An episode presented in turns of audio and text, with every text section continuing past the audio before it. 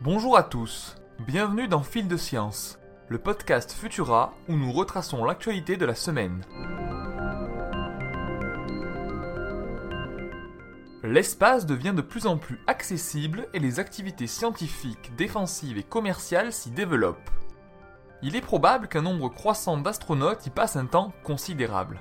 La question des relations sexuelles, jusqu'alors taboue, vient d'être étudiée par une équipe de chercheurs en partenariat avec une entreprise qui commercialise des produits dédiés au plaisir sexuel. On sait déjà que l'alimentation est un facteur clé pour permettre aux astronautes de garder le moral pendant de longues missions. Mais quid des relations sexuelles qui sont également très importantes pour les êtres humains? Certaines limites viennent se heurter à la possibilité d'une vie charnelle en orbite. L'absence de gravité, d'intimité et l'impossibilité d'évacuer les sécrétions sexuelles. Cela pose la question de savoir comment mettre en place des infrastructures plus adaptées, que ce soit pour le plaisir à distance avec son partenaire ou en solitaire. Le bien-être des astronautes est une variable d'importance majeure pour la réussite des missions, il convient donc de le prendre en compte de façon sérieuse et de tout faire pour l'accroître. Une récente étude suggère, sur un échantillon extrêmement restreint, que les enfants avaleraient jusqu'à 10 fois plus de microplastiques que nous.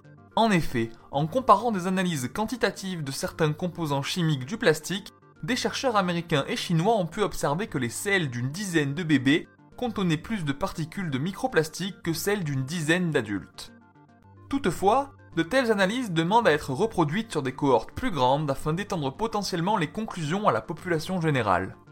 Enfin, cette étude ne dit rien des effets potentiels sur la santé de cette possible exposition supérieure. Cependant, des études chez l'animal ont déjà montré le caractère néfaste de ces microplastiques sans que de tels effets soient pour l'instant identifiables très clairement chez l'être humain.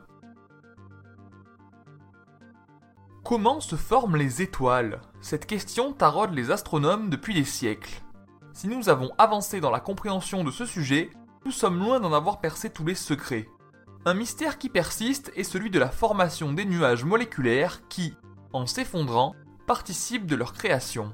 Si plusieurs théories existent pour rendre compte du phénomène, les observations se font rares et corroborer les théories reste difficile avec de simples simulations. Un récent progrès technique a permis de réaliser des observations en trois dimensions de notre galaxie. Grâce à ces clichés, des astronomes de l'université d'Harvard viennent de faire la découverte d'un trou de matière qui s'étend sur une distance de 500 années-lumière. Selon les premières hypothèses, ce trou béant résulterait d'une explosion d'une ou de plusieurs supernovas il y a 10 millions d'années. Il faudra attendre d'autres observations afin de trancher et de déterminer quelle théorie s'accorde le mieux avec les données récoltées. À La Palma, une archipel au sein des îles Canaries, les éruptions du volcan Cumbre Vieja continuent de faire des ravages. Si aucune victime n'est encore à déplorer, beaucoup de locaux ont perdu leurs maisons et les dégâts matériels globaux se chiffrent pour l'instant à plus de 400 millions d'euros. Mais ce n'est pas le pire. La lave est en train de se diriger vers l'océan. Or, nous savons que la rencontre de ces deux substances est de mauvais augure. Des explosions pourraient avoir lieu à cause du différentiel de température entre les deux substances, et l'eau de mer, de par sa richesse en chlore, se décomposerait en relâchant des vapeurs d'acide chlorhydrique. D'autres gaz toxiques émanant du volcan, comme le dioxyde de soufre, inquiètent les autorités. Un peu d'espoir tout de même. Dans cette catastrophe, aucun méga tsunami n'est à redouter pour l'instant, selon les experts. La ville de Tal el Haman, en Jordanie, qui pourrait correspondre à la ville antique de Sodome, aurait été rasée de la surface de la Terre il y a 3600 ans par une météorite semblable à celle qui a explosé dans le ciel de Tunguska en Sibérie en 1908. Ce sont des chercheurs californiens qui ont émis cette hypothèse en analysant et en remarquant certains détails au sein des strates géologiques correspondant à l'âge de bronze. Ils ont retrouvé divers débris de matière dans une configuration qui laisse penser que la température a pu atteindre les 2000 degrés. Ajoutées au modèle théorique, ces observations suggèrent fortement l'explosion d'une météorite dont l'onde de choc mille fois plus puissante que la bombe nucléaire d'Hiroshima aurait été responsable de la disparition de la ville. Curieusement, l'hypothèse qui semble bien corroborée désormais ressemble étrangement au récit de la destruction de Sodome dans la Bible. Peut-être est-ce le premier témoignage écrit de cette catastrophe.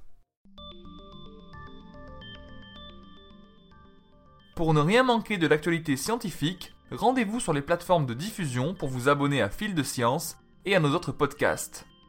Si cet épisode vous a plu, n'hésitez pas à nous laisser un commentaire et un like sur Tumult à nous y poser vos questions. Rendez-vous demain matin pour un nouvel épisode de Chasseurs de Science dédié au père Armand David et à sa traque du mystérieux ours-chat. Pour le reste, on se retrouve vendredi prochain à 18h30 avec toujours plus de nouveautés scientifiques. Bon week-end à tous